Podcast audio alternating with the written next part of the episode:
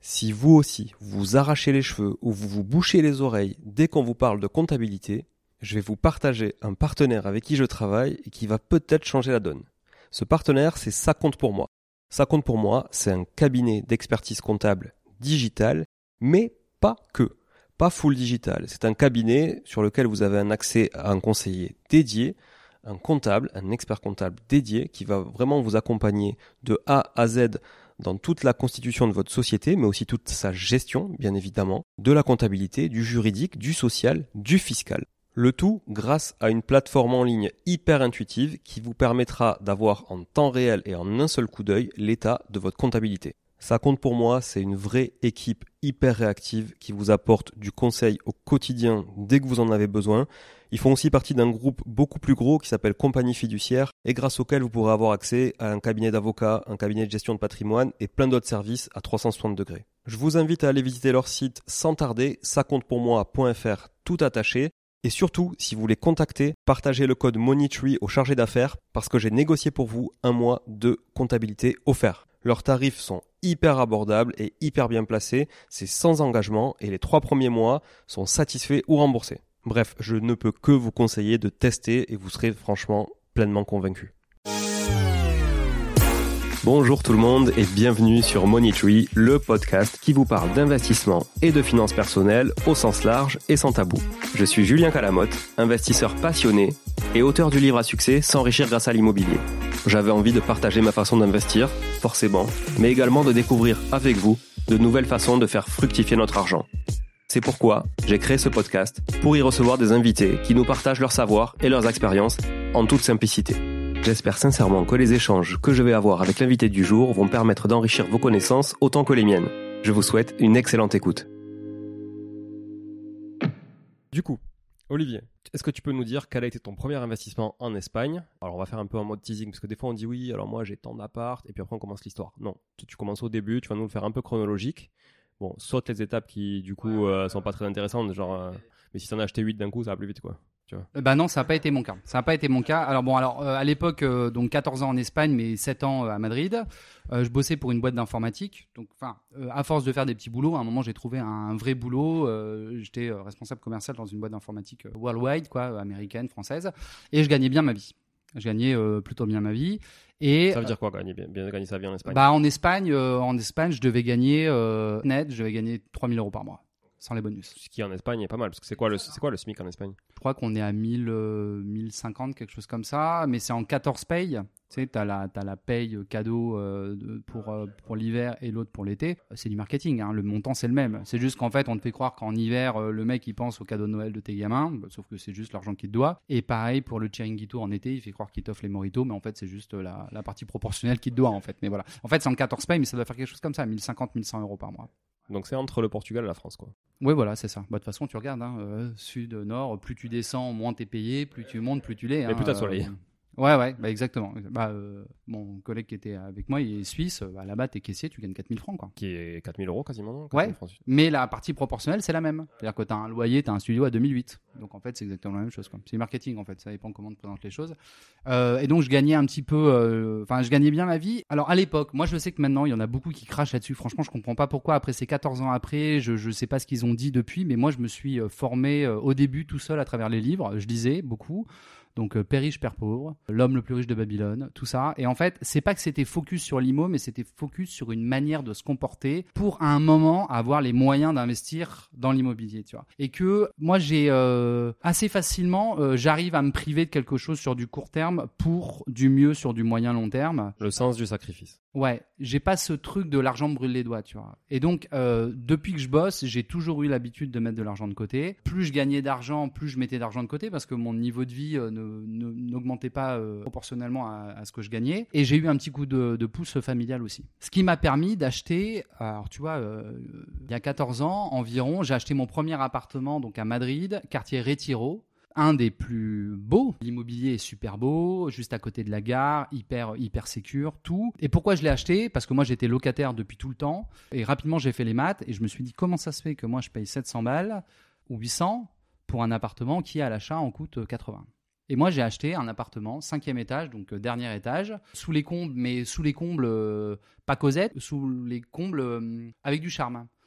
Les Velux, euh, les poutres en bois, les trucs et tout. Et euh, avec euh, quasiment rien, quelques milliers d'euros, parce que la main-d'œuvre est beaucoup moins chère aussi là-bas, j'ai réussi à faire un petit arrangement de l'appartement qui était un petit peu vieillot au moment où je l'ai acheté. Mais là-bas, tu sais, le- le- le- les gens, le niveau de vie est beaucoup plus bas qu'en France. Donc, c'est-à-dire que pour faire tomber deux murs, descendre les gravats de cinquième étage et améliorer une cuisine, ça te coûte euh, 3000 euros, tu vois.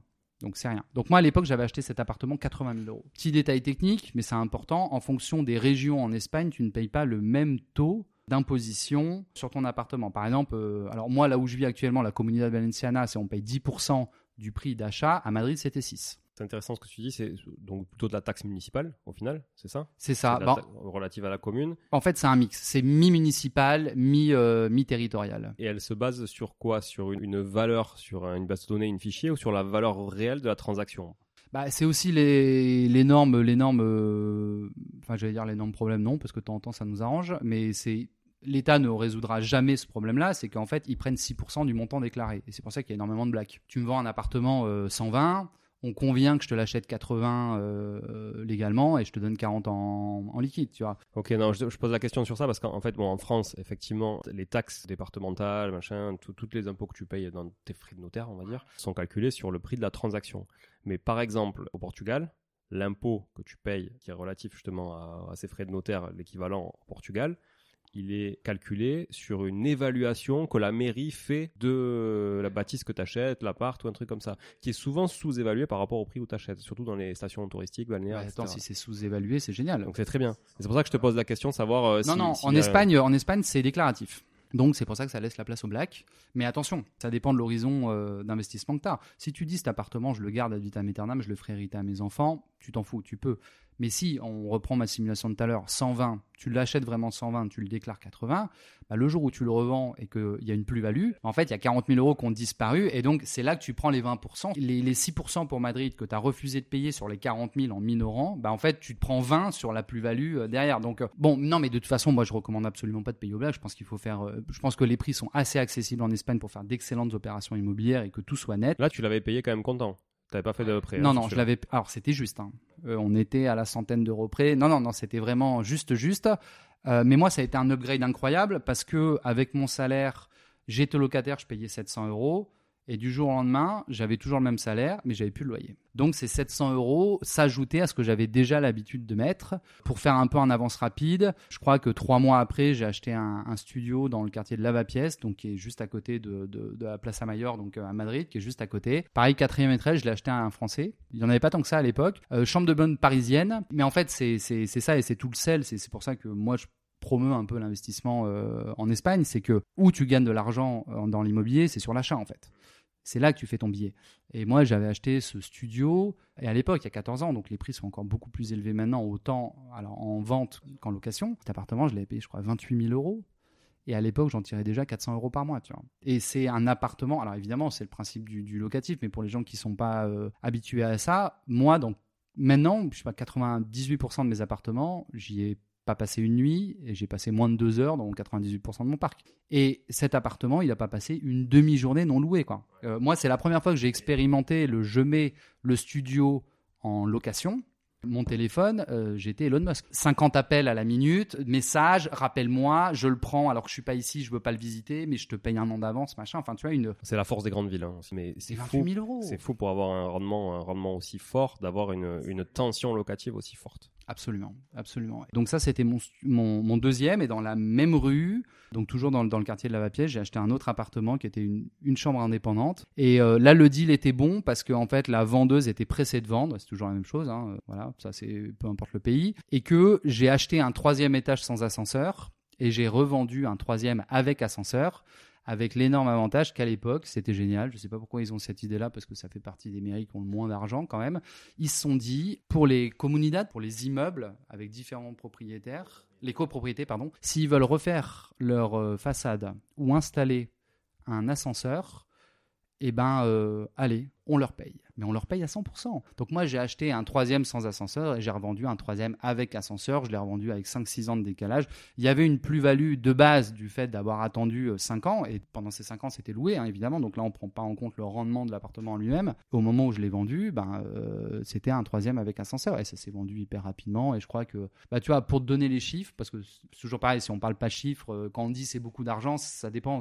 Pour certains, 50 c'est beaucoup et d'autres pas. Cet je crois que je l'avais payé 80 000 euros. Pareil, la même chose. Et je crois que je l'ai revendu 140 000. Ouais, en 5 ans. C'est pas mal. Mais euh, sur les 140 000, c'est-à-dire que s'il n'y avait pas l'ascenseur, je l'aurais vendu 115 tu vois, quelque chose comme ça. C'est-à-dire que ça a vraiment été parce que j'ai été aussi aidé par les éléments extérieurs. Mais je me serais contenté d'un 25 000. Euh, de... Mais du coup, ces deux, ces deux-là, là, donc le 2 et le 3, tu les as aussi payés comptant ou là, tu as commencé à faire du crédit? Les banques, en Espagne, pour moins de 50 000 euros, ça sert à rien d'aller leur parler parce que c'est a priori trop de travail euh, pour pas... ici, souvent, c'est le cas aussi. Hein. Pour pas grand-chose. Mais effectivement, je les ai tous, je les ai tous payés cash. Tu avais quand même réussi à amasser pas mal de cash à côté. Quoi. Ouais, je t'ai dit parce que, alors, euh, j'économisais beaucoup. Euh, j'avais de l'argent et, j'ai eu des facilités euh, familiales. Alors, en deux temps, le, premier coup, j'ai eu un, un, pré-héritage. On ne parle pas de millions d'euros. Hein. En, gros, de la somme du premier appartement, 80 000 euros, quelque chose comme ça. Et ensuite, on m'a prêté à taux zéro. ils ont fait euh, le job de la banque sans, sans les intérêts. Mais ce qui fait que moi, pendant des années, j'avais une mensualité ensuite. C'est-à-dire que moi, mon cash flow, il n'était pas plein. Je, devais reverser chaque. Mais après, évidemment, ça m'a aidé parce que t'as pas à taper toute l'administration des banques, tous les rendez-vous, tous les trucs, et puis sur un appel, c'est réglé, quoi, tu vois. Je vais faire une petite parenthèse sur, euh, sur euh, ce pré-héritage, comme tu dis, ou en tout cas ces, ces facilités dans la famille et autres. Il y a beaucoup de, personnes, tu vois, sur les réseaux sociaux notamment, etc., qui vont décrier les gens euh, qui ont eu justement, qui ont touché une somme d'argent, etc., et qui ont investi dans l'immobilier au départ grâce à ça. Mais moi, j'ai envie de dire à ces gens, déjà, est-ce que vous avez déjà eu une grosse somme d'argent d'un coup? Et qu'est-ce que vous en auriez fait? Est-ce que vous auriez été aussi habile et agile qu'Olivier ou d'autres? Pour justement, bah, finalement, que ça vous serve de booster plutôt que ça vous serve juste en fait de matelas ou euh, d'être surconsommateur euh, pendant une période, etc. Parce qu'en fait, il y a une façon de, gagner de l'argent, certes, mais il y a une façon aussi de le gérer et de le faire fructifier, tu vois. Et euh, donc, je, voudrais juste attention aux détracteurs qui vont, qui, peuvent. Alors c'est pas le cas des auditeurs du podcast pour le coup, mais c'est plus des gens, sur YouTube qui vont aller commenter des trucs à la con. Euh, attention aux, voilà, aux, détracteurs qui effectivement euh, pensent que parce qu'on touche 30, 40, 50, 100 000 euros, c'est plus facile. Non, c'est pas plus facile, parce qu'en fait, il y a beaucoup plus de pression de savoir quoi faire avec cet argent que quand tu l'as pas en fait. Ouais, et puis bon, alors là, euh, moi sur cette question précise, tu as un côté gentil et social que j'ai absolument pas, c'est-à-dire que tu prends le temps de répondre à ces gens-là. Euh, moi, un mec qui, parle sur YouTube, euh, on se connaît pas, on se connaîtra pas. Et peu importe si ça peut paraître hautain, et, parce qu'en même temps, euh, chacun on a notre vie, tu vois, t'as ta famille, j'ai la mienne, j'ai nos trucs, on, parle avec plaisir de sujets qui nous intéressent, qui nous, qui nous drive, on peut avoir des projets communs et tout. Mais quoi, t'as des comptes à rendre à ta femme et à tes enfants et à ta famille, tu vois. Moi, des gens que je connais pas et qui me disent et qui me dit fils de riche parce que j'ai gagné parce qu'on m'a donné 18 000 euros tu vois je, je... moi maintenant mon patrimoine c'est plusieurs millions d'euros tu vois et on m'a jamais donné plusieurs millions d'euros alors moi je m'abaisse alors je m'abaisse pas je, je veux pas être offensant pour toi tu vois mais mais tu vois c'est on rejoint l'histoire de l'école tu vois. Euh, j'apporte du crédit ou pas aux personnes avec qui je suis en train de parler.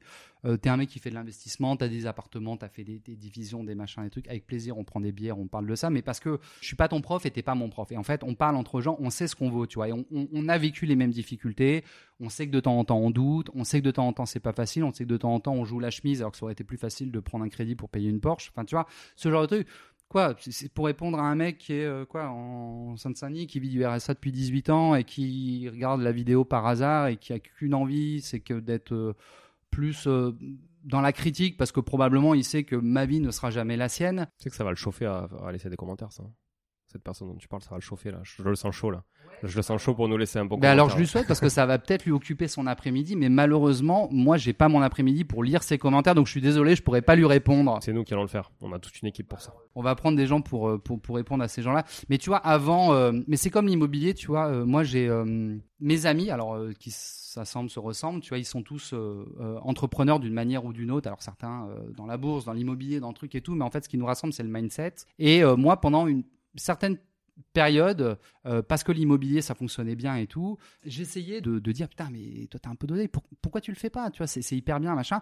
Et en fait tu te rends compte, et c'est pour ça que j'ai arrêté de le faire, que alors moi les gens me connaissent et ils me connaissent sur la, mes amis me connaissent donc ils me connaissent sur la durée, donc ils savent que je monte pas, ils, ils voient mes appartements au hasard de il faut que j'aille récupérer les clés ou il faut que machin truc et tout, donc il n'y a pas de légitimité à avoir par rapport à ça. Mais quand on est en soirée et qu'on parle de ça, en fait, ils me regardent comme un bon film Netflix. Ils disent en fait c'est génial. Oh putain cool, putain cool, génial. Oui parce qu'ils sont dans ce mindset là euh, dont, tu parles. Ils sont dans le même mindset que toi. Absolument. Et après euh, le mec qui tombe sur une vidéo que toi tu publies où on est aux antipodes de sa vie, mais on est aussi aux antipodes de la motivation. On est aussi, enfin je sais pas. Euh, j'imagine que tu lis, je, lis. Il y a des gens qui, qui, ne lisent jamais. Il y a des gens qui ne se renseignent pas. Il y a des gens qui sont. Si alors ils vont me donner le dernier prénom de les ch'tis à Ibiza machin. Alors, alors il se trouve que moi, ouais, bon voilà, bah, il se trouve que moi j'ai pas l'information sur ce genre de truc, mais ça tombe bien parce que ça va pas améliorer ma life. Mais c'est aussi le, côté de, YouTube, en fait, c'est que nous, on s'expose à des millions de personnes. Alors, nous, on, essaie de se rapprocher des gens qui nous ressemblent et avec qui on a la même dynamique. Mais euh, dans le filet, euh, on a aussi du cassos, tu vois, et que, et que lui, il a certainement beaucoup plus de temps pour nous dire, euh, il a dit ça, j'aime pas. C'est marrant, tu, tu parles comme ça parce que moi, je suis quelqu'un de, pour ceux qui me connaissent personnellement, je suis quelqu'un de très très radical et clivant. Et en fait, j'essaie Bon, après, honnêtement, je suis obligé aussi, hein, un peu avec le podcast, etc. C'est normal, tu vois, quand tu commences à trop t'exposer, de, si t'es trop clivant, il faut l'assumer après pour dormir le soir, tout ça, il faut être vraiment très détaché. Et c'est dur pour moi d'être très détaché, tu vois. Donc j'essaie toujours de, de, parce que je, je suis passionné, tu vois, je m'investis dans le truc et, et voilà, j'essaie de faire bien, mais c'est difficile effectivement de satisfaire tout le monde. Donc tu sais que tu dois être clivant de toute façon au bout d'un moment. Absolument. Non, mais il faut être droit dans ses baskets. Voilà, j'aime bien, j'aime bien ta façon de, de, le faire. Moi, j'ai un peu plus de mal à, à, à l'assumer, à le faire. Ah, mais moi, je m'en fous. Moi, je rentre en Espagne après. Moi, personne me connaît. On n'a pas l'adresse. Ah, je te laisse. Je te laisse à Toulouse. Alors, je veux bien t'acheter un taser éventuellement, mais je te laisse euh, dans tes problèmes. Toujours d'être un peu plus, tu vois, euh, linéaire et politique. Mais après, même si. Euh, ça, c'est très français, par contre. Gens, tu vois. Ouais, on parlait des différences. je suis d'accord. Attention, faut pas trop parce que rapidement, tu vois, on peut te dire. Enfin, on peut t'apprendre que euh, c'est autre chose, mais on peut t'apprendre que t'es raciste. Bon, c'est. tu le découvres. Oui, il y a plein de, il y a plein de sujets euh, comme ça. Bon, du coup, trois appartes.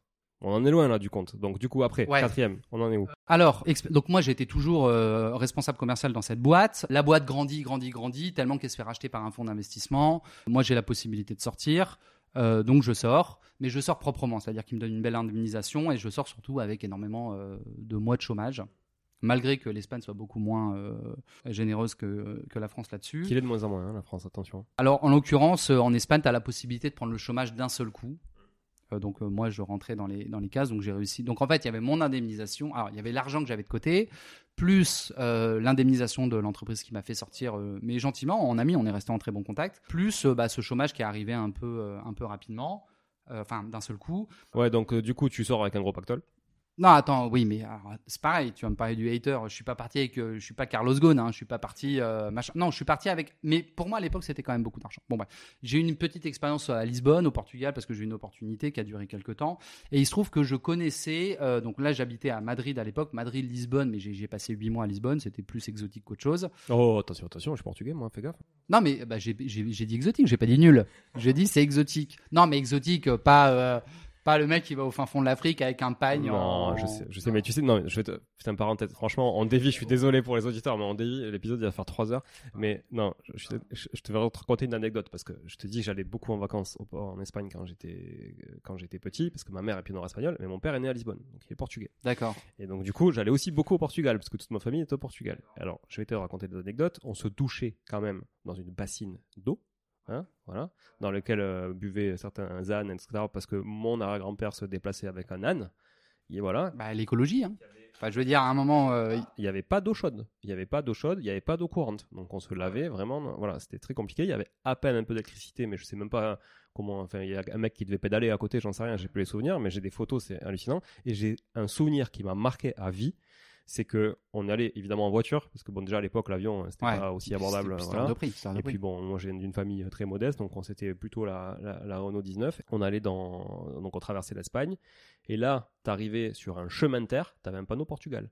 Tu quittais l'Espagne c'était du goudron. T'arrivais au Portugal c'était un chemin de terre mais véridique quoi au panneau.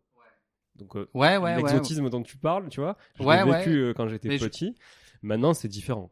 C'est beaucoup plus euh, moderne comme pays qu'on l'image qu'on a pu avoir il y a 20 30 vois. Ah, bien sûr, évidemment, ça a évolué, mais le, le, le Portugal garde un côté, euh, on va dire, euh, rustique.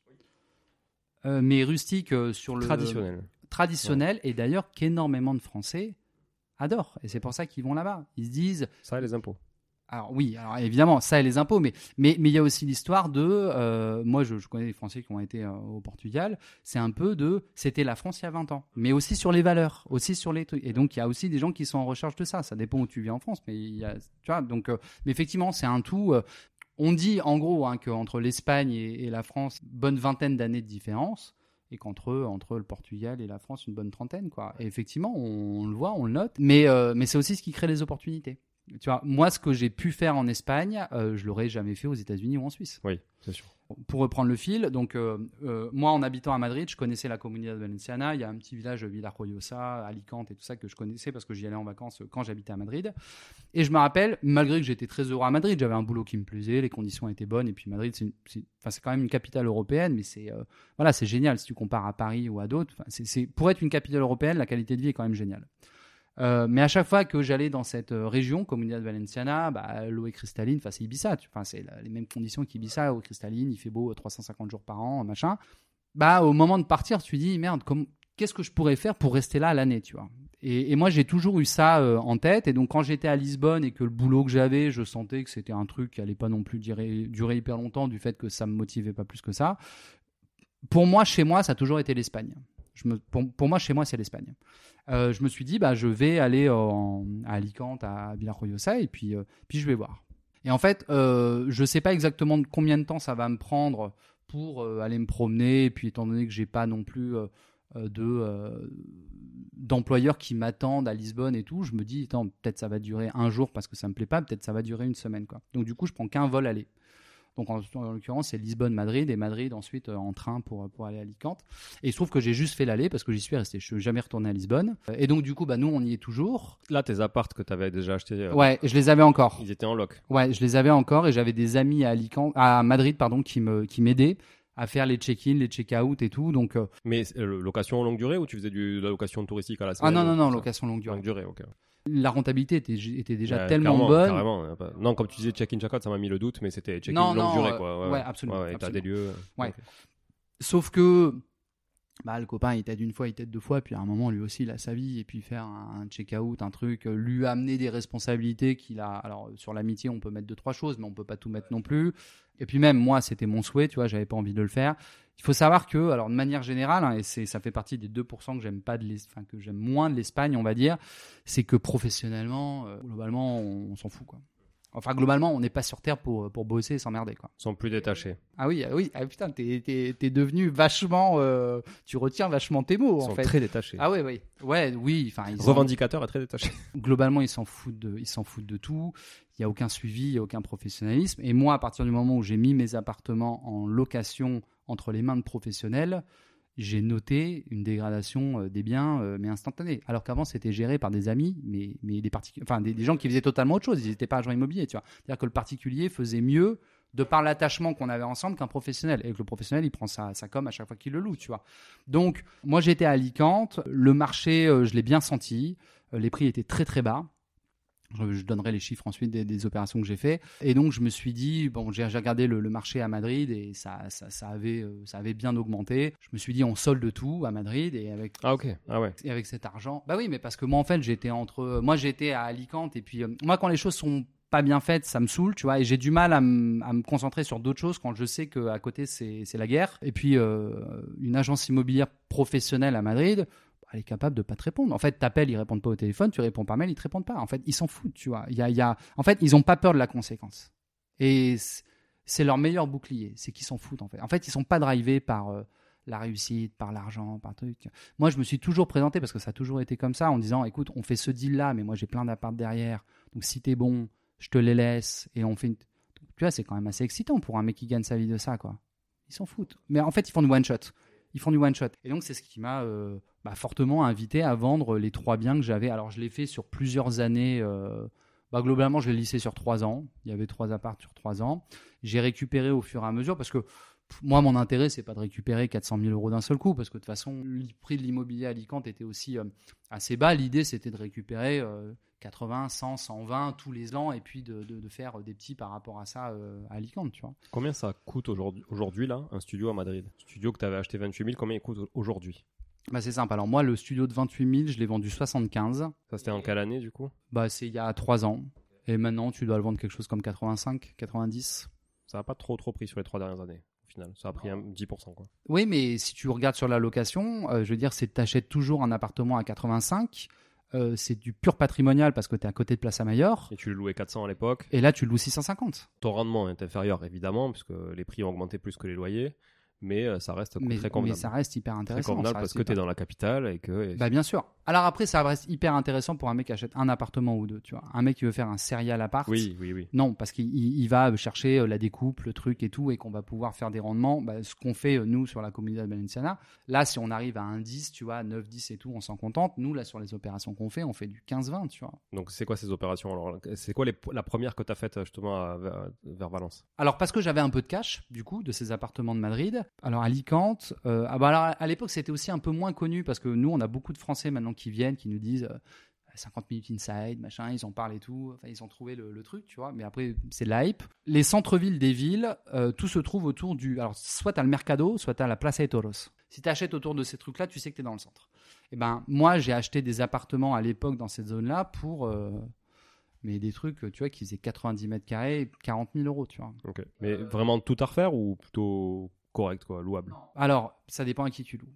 Bah, si tu loues aux locaux, ça les dérange pas parce qu'ils ont toujours connu ça.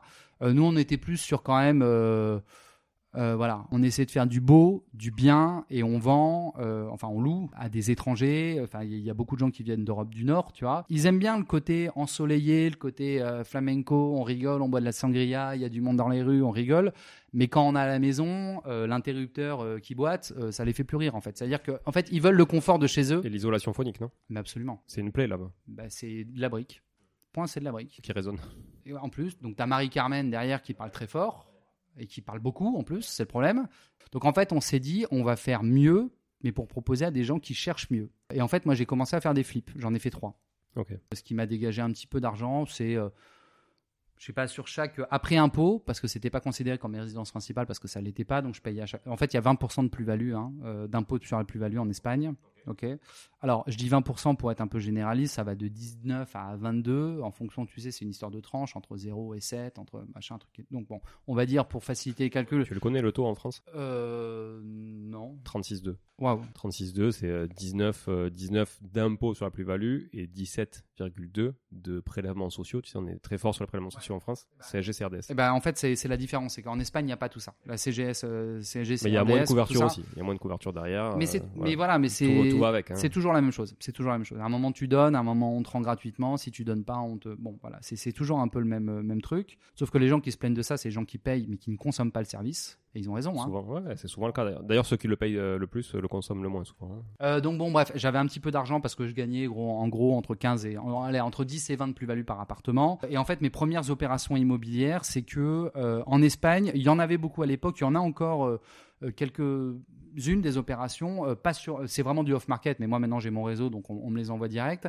Euh, il se trouve qu'en 2008, il y a eu la crise euh, bancaire, ça a touché fortement l'Espagne. Ça, c'est un problème d'éducation financière. À l'époque, 90% des crédits qui étaient faits, c'était à taux variable. Enfin, tu vois, je ne sais pas si c'est la France ou l'État français qui l'a interdit en France pour préserver le, la, santé financière des, Français, mais en Espagne, mais c'est toujours la même chose. tu te renseignes pas, tu lis pas, tu machin tu vas voir José, ton banquier de Toda la qui te dit euh, si Carmen, c'est bien de prendre un taux variable parce que les Euribor, il va pas bouger, on est au plus bas. Sauf que Marie-Carmen, on lui dit ça, mais ça va tenir un mois, mais elle, elle s'endette sur 25 ans en fait. Et sauf que Marie-Carmen, eh ben, elle payait une mensualité de 300. Du jour au lendemain, on lui demande 900.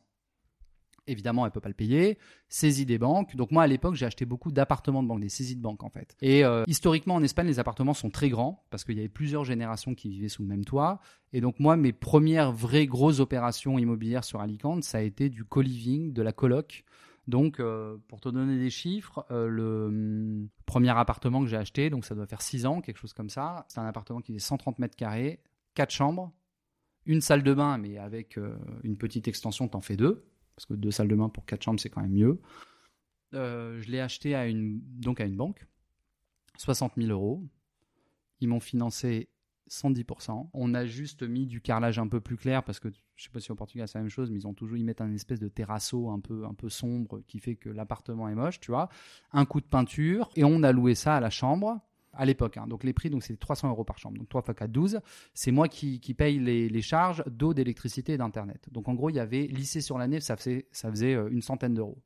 Donc ça fait 1100. Pour avoir la rentabilité, je multiplie pas par 12, je multiplie par 11,5 parce que, euh, alors, en France, ce qui s'appelle la taxe d'habitation, en Espagne, ça s'appelle l'IBI, c'est l'impuesto sobre los bienes inmuebles. Mais, euh, alors, on parle pas des mêmes montants du tout. Moi, par exemple, mon appartement de famille dans lequel je vis avec, avec, ma femme et, mon fils, euh, l'appartement est très beau, en plein dans le centre-ville, machin, on paye euh, 129 euros par an. Pour cet appartement, donc la coloc dont je te parle, euh, c'est, euh, je crois, 80. en- Je crois qu'en fait, c'est divisé en deux parce que tu as 80 euros euh, de taxe d'habitation et tu as 29 euros de taxe poubelle. Le 2, ça fait 110 balles. Mais moi, je multiplie par 11,5 pour voir, pour être au plus pessimiste. En admettant que ces 60 000, je les ai mis ma poche, on est sur 15% de rentabilité. En partant du principe, ce qui est la vraie opération, que j'ai mis simplement les travaux, bah, on est à 45% de rentabilité. Donc ça, c'est la première colloque que j'ai fait. La demande est énorme. La demande a été changeante parce qu'au début, c'était vraiment des Erasmus. Parce que c'est une ville qui est très, euh, très Erasmus, très. euh, bah, en même temps, je les comprends. Une vingtaine d'années, ils font croire à leurs parents euh, qui viennent, euh, qui viennent étudier. On les croise à la plage, on les croise. Bon, ben, tu l'as fait, je l'ai fait. très bien qu'ils en profitent. Il y a eu le Covid et en fait, après le Covid, euh, donc moins de, évidemment, moins d'Erasmus, moins de. Mais en fait, il y a eu les jeunes nouveaux travailleurs.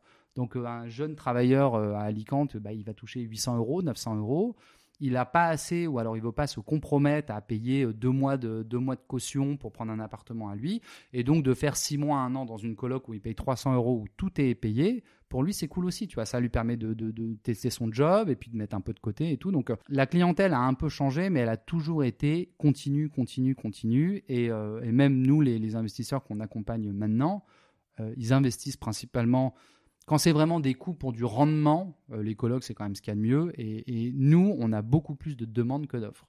C'est-à-dire que nous, des colocs, en ce moment, on en a trois. On pourrait en remplir euh, le triple. Ok. Donc le marché n'est pas saturé de la coloc. Pas du tout. Pas Comme, du tout. euh, alors que tu vois, ici, sur ce- beaucoup de villes de France, quand même, ils commencent à être saturés. Justement, avec cette, cette ère de la coloc à tout va, de machin, des formateurs, des trucs, etc. Et puis des gens, effectivement, qui achetaient des plus grandes surfaces pour en faire, en faire des colocs. Euh, ça commence à être saturé. Euh, D'ailleurs, j'en- parlais ce matin aussi euh, avec, euh, avec une personne là, de, de l'équipe qui disait que oui, euh, en fait, à force d'en parler, tu te satures ton propre marché finalement. Et lui-même a été obligé de vendre dans des villes, tu vois, où il avait trop vendu la ville en fait, Ouais. parce que tout le monde était, était Bien sûr. arrivé. Voilà. Donc il y avait ce risque. Mais tu le sais, je le sais, on part, on, on perd pas de vue que l'immobilier c'est cyclique. Là, on est sur une vague qui est incroyable, on a un rendement, mais c'est comme l'Airbnb. On est sur une vague qui est top, on fait de l'argent, mais tout l'argent qui est pris, il est réinvesti, il est réinvesti, donc il faut le prendre. Maintenant, le jour où la coloc c'est un peu moins fun, nous ça reste un appartement quatre chambres avec deux salles de bain. C'est pas grave, on le vend à une famille, tu vois. Enfin, on le loue à une famille. Au lieu de prendre 1002, on va prendre 800. Mais le prix à l'époque il était tellement bas que, allez, quoi, au lieu de faire euh, 25, on fait 17. Bon, est-ce que c'est ce qui va nous forcer à le vendre? Non, tu vois. De, toute façon, celui qui perd, c'est celui qui s'adapte pas. C'est ça, parce que, parce que le mec qui résiste et qui se dit euh, on, va, on va bloquer les tendances, c'est qu'il a absolument rien compris. Nous, notre boulot, c'est d'être au contact euh, du marché, de voir ce qu'il offre et de voir euh, ce que le marché demande. Et puis, avec ça, bah, Airbnb s'est créé, la coloc s'est créée. Nous, dans le centre-ville d'Alicante, ils ont fait un co-living où maintenant le principe, c'est des gens très âgés qui n'ont pas envie d'être dans des EHPAD, des mouroirs où ils voient personne, euh, où la dame, euh, la dame qui s'occupe d'eux, elle leur lance la purée euh, à la cuillère parce qu'il y en a 18 à nourrir en moins de 4 minutes, tu vois. Et ben en fait, le co-living, c'est ça, c'est euh, on mélange des gens qui ont 20 ans et des gens qui ont 80 ans. Et le deal, c'est quand tu as 20 ans, c'est que tu payes pas cher parce que tu passes un peu de temps avec cette personne. Et donc, tu vois, c'est un nouveau concept. Moi, moi j'ai appris ça il y a, il y a quelques temps. C'est bah voilà, c'est un nouveau business, c'est un nouveau truc. Et ben c'est pas grave. Dans un an, on achète un immeuble de rapport. Au deux premiers étages, on met euh, des soixantenaires ou des gens de 80 ans. Au deuxième, on met des gens entre 20 et 30 ans. On, met des règles en place. Et puis voilà, ça sera un nouveau business auquel on n'a pas pensé. Mais le marché le réclame. Donc nous, on est là- simplement pour donner ce que les gens ils veulent. En fait, nous, on force absolument pas. De toute façon, tous les gens qui ont voulu forcer le marché, ils, sont restés avec leur appartement sans aucune réservation. euh, Et c'est ce qui a fait les aigris en disant bah, les gens ils ont pas compris, euh, je suis un artiste. Et je suis. Non, ben, en fait, c'est juste que tu t'es trompé en fait.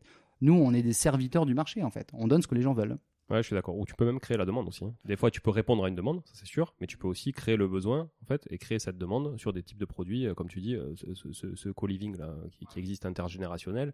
Bon, en vrai, il n'y avait pas de demande. Enfin, tu vois ce que je veux dire? Il y avait un besoin, mais il n'y avait pas de demande. Donc, du coup, toi, tu crées une réponse à ce besoin, Tout à mais il fait. n'y avait pas la demande au départ sur le marché, et du coup, elle s'est, elle s'est créée. parce que Absolument. le Il y avait le besoin. Après, il y a l'œil de l'investisseur qui a dit bah, puisque vous en avez besoin, je vais faire de votre rêve une réalité. Et bam, on le fait. Parce qu'en soi, je pense que si, si tu avais mis, t'avais mis une annonce sur un truc comme ça au départ pour tester, tu aurais peut-être été déçu. Et c'est en testant le produit et en mettant un produit qui existe vraiment, etc., et en vendant le truc et en marketant un peu le produit que ça, ça fonctionne. Absolument. Est-ce que tu peux nous, nous décrire euh, du coup le- un projet, parce que j'ai peur d'oublier après, Co- comment ça se passe une acquisition immobilière, rentre dans le côté un peu plus tu vois, juridique, légal, comment Technique. ça se passe? Ouais, une, une acquisition immobilière en Espagne Bah, c'est c'est assez simple. En fait, on est en Europe. C'est pas parce que c'est simple qu'il faut le faire euh, comme ça à l'arrache. On n'achète pas du, du jour au lendemain. En fait, il faut que les, que les Français ils aient un NIE, donc c'est un numéro d'identification pour les étrangers. Au Portugal, il y a la C'est le. NIF.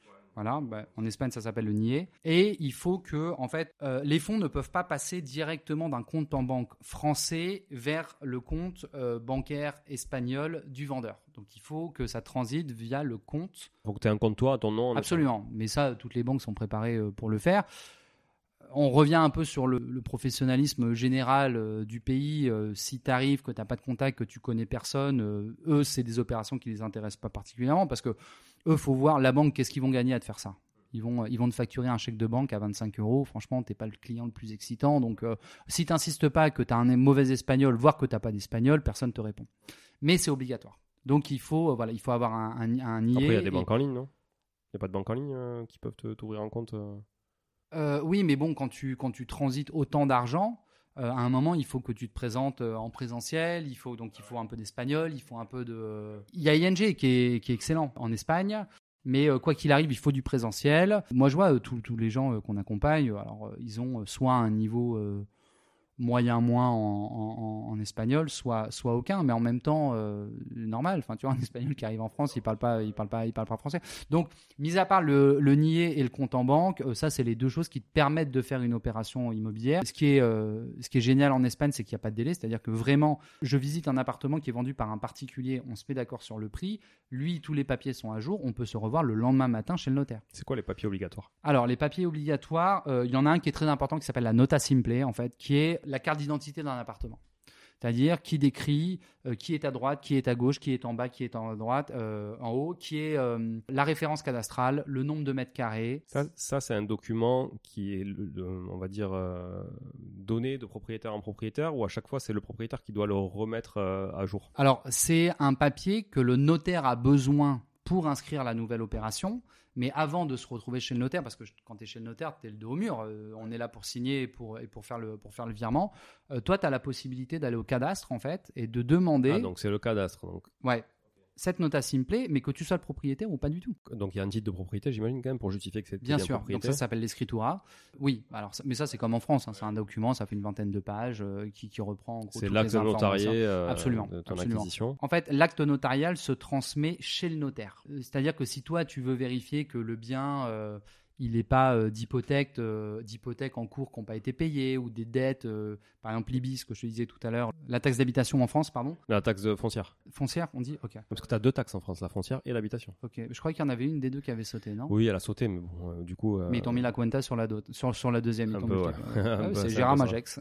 je t'enlève 50 à gauche, je te mets, je te mets 200 à droite. ouais, Par- Paris, 50-60% d'augmentation de la taxe foncière hein, pour compenser. Les gens parlaient euh, tout à l'heure, enfin hier avec mon associé. À un moment, il va falloir qu'on distribue des, médailles à tous ces gens. Euh, moi, je m'étonne que la France soit encore peuplée avec, euh, avec, avec ce genre d'histoire. Enfin, c'est une prouesse de tous les jours que de rester ici et, d'avoir envie de faire des choses. Parce que quand on parlait du Casso sur YouTube, euh, qui, bon, lui, il craint rien. Et puis, voire même, on le nourrit gratuitement. Donc, why not? Mais pour les gens qui ont envie de se lever, qui ont envie de faire et qui, ont, qui sont un peu drivés par machin, c'est-à-dire que c'est pas comme si c'était assez dire de gagner de l'argent. Après, il faut quand même te battre deux fois pour le conserver. Regardez, ouais. Dans la logique, on est quand même sur un truc de. Ok, donc attends, donc t'as as titre de propriété, T'as la, la nota, simple. simple. Ouais, sauf que la nota simple, en fait, tu peux la demander à partir du moment où simplement un appartement t'intéresse, tu Ouais, vois. ok. Bon, c'est une, mat- une matrice cadastrale, quoi, où t'as le truc. C'est un t'as papier tout, où tu as ouais, des informations importantes. Tu sais s'il y a un gage sur Si l'appartement. c'est en copropriété, t'as des infos sur la copropriété Obligatoire à avoir? Alors, bah, la copro- Alors, je sais pas comment c'est en France, mais la copropriété en Espagne n'est pas du tout obligatoire. Donc, tu as des copropriétés qui sont hyper bien euh, tenues. Alors, les charges sont aussi, je pense, bien moindres en Espagne qu'en France. Tu payes 20, 30 euros par mois. Ça euh, prend en compte euh, le nettoyage des parties communes. Qui s'occupe de ça Il y euh, a des syndics. Non, il y a un France, président de la comunidad, en fait. Président, mais c'est un bénévole. Ouais, ouais, ouais, c'est ça. C'est un bénévole et puis tous les voisins sont d'accord pour repasser la patate chaude en disant. Et les euh, locataires aussi ont leur mot à dire, du coup, dans ce cadre-là, ou c'est que. Ah non, mais c'est entre propriétaires. Entre propriétaires, ok. Ah, parce qu'en France, les locataires, ils ont. Non, non, non, mais. Ah oui. euh, non, pour Ah non, savoir, non. justement, comme Bah, il manquerait plus que ça. Non, bah là, ça complexise encore plus le truc. Non, non, non, pas du tout. C'est entre propriétaires, on se met d'accord. Si on n'arrive pas à se mettre d'accord et que personne n'est volontaire pour faire ce boulot, bah, tu, tu peux prendre une entreprise, c'est ce qu'on appelle une gestoria, bah, qui, qui gère ce genre de truc. C'est pareil, on a le même problème de professionnalistes, c'est-à-dire qu'ils sont là pour prendre les mensualités, mais au moment où il faut changer la poignée de la porte d'entrée, euh, tu mets six mois pour qu'ils envoient quelqu'un. De toute façon, c'est un problème un peu systémique. C'est un problème qui touche absolument tout. C'est ce qui fait que c'est un peu de temps en temps. Autant en France, tu vois, il, va- il peut avoir des, problèmes sur la fiscalité, sur, euh, sur tout ça, mais en fait, l'Espagne n'a pas le problème sur la fiscalité, mais elle a le problème sur ce genre de choses. Et finalement, euh, d'avoir faire une excellente affaire, l'histoire est toujours belle si derrière cette excellente affaire est bien gérée et qu'elle t'amène un minimum d'ennui, tu vois. Donc finalement, tu vois, on s'échange les problèmes. T'en as un, j'en ai un autre. Et t'as des comunidades, enfin des, des- des copropriétés, où il n'y a pas. Et donc là, c'est, ben, on fait en fonction de ce qui nous arrive, tu vois. Euh, faut remplacer une fenêtre, la serrure est cassée, bah là, dans ce cas-là, tout le monde se cotise en fonction du pourcentage de ce que représentent les mètres carrés euh, de leur appartement dans l'immeuble. Et voilà, et puis tout le monde paye à ce moment-là. T'as des diagnostics obligatoires comme en France? Alors, il y en a, mais beaucoup moins. Alors, ça, par contre, je suis au courant de ce qui se passe en France. Alors, il y en a. Euh, Il y en a, mais qui sont pas obligatoires. C'est-à-dire que euh, c'est des leviers de vente. C'est-à-dire que tu- peux, quand tu vends ton appartement, quand tu, alors quand tu loues euh, en Espagne, ils s'en foutent. hein. Je pense que le climat joue beaucoup. Moi, personne me l'a jamais demandé. Personne. C'est pas obligatoire. Non, c'est pas obligatoire. C'est pas obligatoire. Mais quand tu le vends, c'est un levier de vente. C'est-à-dire, euh, on va pas te le demander, mais si tu le fournis, tu dis oui, mais nous on a mis du double vitrage, on a fait un truc placo et tout, bah forcément les gens comprennent qu'éventuellement le bien est un petit peu plus cher, Alors ça, c'est sur la, le DPE, le- sur l'énergétique, mais il n'y a pas d'autres diag euh, type. euh, amiante et euh, tout ça. Ouais, Non, amiante, non. plomb, Non, non, non, élec, euh, élec aux normes. On on a un appartement dans un immeuble, ils ont refait la façade, ils se sont aperçus qu'il y avait de l'amiante dedans, tu vois, donc il n'y a pas eu de diagnostic. il y a pas- Mais en même temps, c'est ce qu'on dit, c'est que ce retard sur les lois, sur les pressions, sur tout ça, nous, ça joue en, en Ouais, notre faveur. En ta position d'investisseur. ouais. Ça, c'est deux leviers, tu vois. C'est le fait que l'État soit. euh, bah, je pense qu'il est ce que la France était il y a peut-être euh, 20 ans, tu vois, 30 ans, donc en cours. En cours de nous faire chier, mais il ne nous emmerde pas encore, donc on, on- on adore. Et après, il y a aussi l'autre chose, et moi je le vois avec moi je travaille qu'avec des étrangers. À la base, je travaille qu'avec des Espagnols en fait. Et parce que ça marchait pas, bah, parce que quand on se donne rendez-vous et que tu viens pas ou que tu viens deux heures après, bah forcément, euh, ça pose un problème dans la relation. Quand tu dis je le fais puis tu le fais pas, bah, ça pose un problème dans la relation. Donc en fait, moi au début, j'étais euh, 100% fou parce que les Espagnols sont évidemment majoritaires en Espagne. Euh, donc au début, la normalité, c'est de te retrouver avec des Espagnols. Et maintenant, euh, mon équipe, bah, tu vois, je travaille avec des gens de l'Est, je travaille avec des gens du Nord, je travaille avec des Suisses, euh, machin, parce, bah, parce que tout simplement, c'est des gens qui sont, euh, qui sont plus en accord avec, euh, avec euh, bah, ce qu'on est. Alors, euh, notre éducation, notre, tu vois, quand on se donne rendez-vous, bah, on vient au rendez-vous en fait. Et puis si jamais je viens pas, je te préviens, tu vois. C'est- aussi basique que ça, tu vois.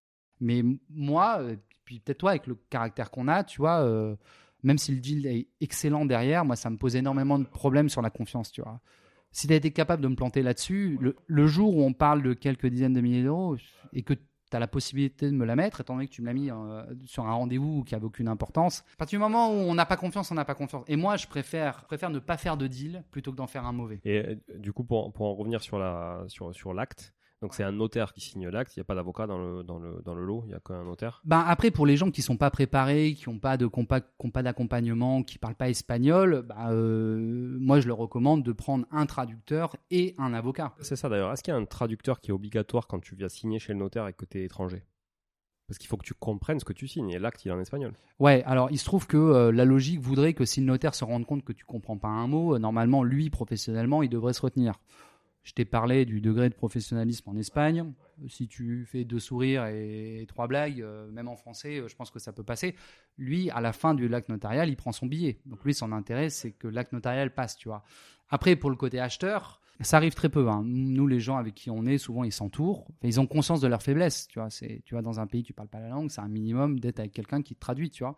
Euh, c'est d'être entouré, soit d'être avec quelqu'un qui parle les deux langues et qui donc te fait la traduction à la Nelson Montfort en direct, euh, machin. De t'entourer soit d'un traducteur et d'un avocat pour euh, parce que l'avocat, parce que ah oui c'est ça en fait, c'est que moi j'ai cru comprendre qu'en France le notaire il a ce devoir de vérification.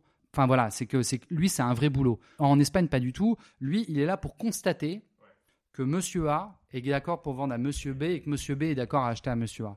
S'il y a des dettes sur le bien, si l'immeuble va se- s'écrouler dans deux jours, si tout ça, lui il est là pour acter. Donc si effectivement t'es pas armé, t'as pas la langue, t'as pas les notions, tu sais pas ce que t'achètes, tu sais pas comment, euh, tu prends un avocat et tu prends un traducteur, évidemment. Mais c'est- mon meilleur conseil. Mais ça vaut pour tout. Oui, non, mais il n'y a pas de- il y a pas d'obligation. Je te dis ça parce que bon, au Portugal, le notaire, il a un rôle encore différent. C'est c'est- bon, c'est pour ça que je, je faisais un peu la comparaison. Non, il n'y a pas d'obligation. Côté euh, financement, du coup, comment ça se passe pour un étranger notamment?